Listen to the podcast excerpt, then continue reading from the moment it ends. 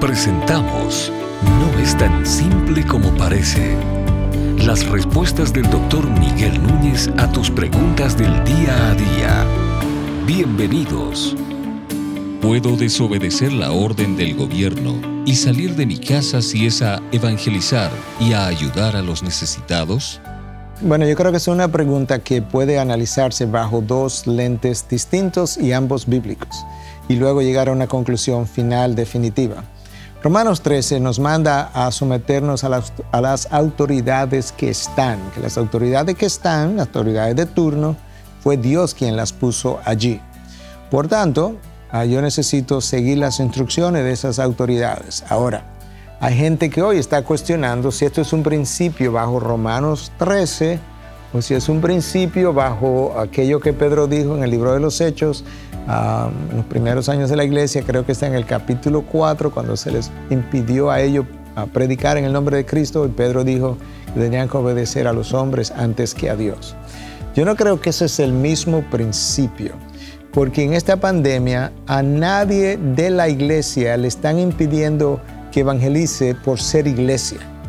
No, se le está impidiendo que socialicemos, punto, no importa que tú seas, creyente o no creyente, hasta ateo, es un principio de cuidado general para la sociedad. Entonces ahora viene incluso un mandamiento más grande que ambas cosas que yo he citado, es el segundo mandamiento de la ley de Dios, que Cristo me, respondió ah, de una manera secundaria, pero de una forma primaria al mismo tiempo. ¿Qué yo quiero decir con eso? Le hicieron una pregunta, ¿cuál es el más grande mandamiento? Entonces esa es la pregunta primaria y la respuesta primaria es, amarás al Señor tu Dios con todo tu corazón, toda tu alma, toda tu mente y toda tu fuerza. Pero luego Cristo, en vez de pararse ahí, inmediatamente siguió para lo que él consideró el segundo más grande mandamiento. Y el segundo es semejante a este, amarás a tu prójimo como a ti mismo. Entonces, una manera en medio de esta pandemia, como yo amo al prójimo, es protegiéndolo de que yo no lo infecte. Y una manera como el otro me protege a mí es no recibiéndome, porque de lo contrario también corre el riesgo él o ella de infectarme. Entonces, no es una violación a, a nuestro derecho de evangelizar, es una medida general. Una cosa es cuando a la iglesia de Cristo se le prohíbe predicar, lo cual Cristo nos mandó hacer, pero también cuando nosotros se nos prohíbe predicar, pero todo el mundo puede ir a las universidades, a cualquier otro sitio, a hacer las cosas que yo no puedo hacer. Bueno, ya eso es algo que nosotros no podemos someternos a eso.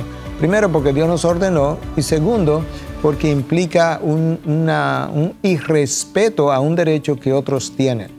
Nadie está diciendo en esta pandemia que hay gente que puede salir, excepto fuera, fuera de los horarios, ¿verdad? Permitido. Ah, ese personal que puede salir en horarios prohibidos incluye médicos, enfermeras, bomberos, ah, personal de ese tipo, personal necesario. Quizá aquellos que trabajan en una farmacia, hay cosas semejantes. Pero aquellos que sí salimos y que somos cristianos, como yo que soy médico, por ejemplo, tenemos una oportunidad preciosa en un momento como este de necesidad de presentar el Evangelio.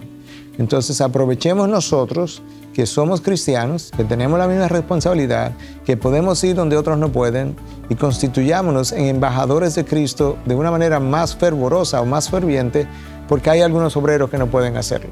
Y esperemos entonces hasta que la pandemia haya pasado, podamos honrar el segundo mandamiento de la ley de Dios, honrar a Romanos 13 y de esa forma entonces nosotros ser ah, ejemplos de virtud, de orden, de respeto, de civismo para la sociedad que nos observa.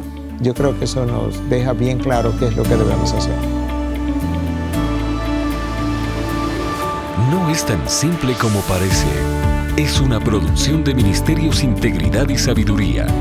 Para más información, visita nuestra página de internet integridadysabiduría.org. Gracias por tu gentil atención y será hasta la próxima.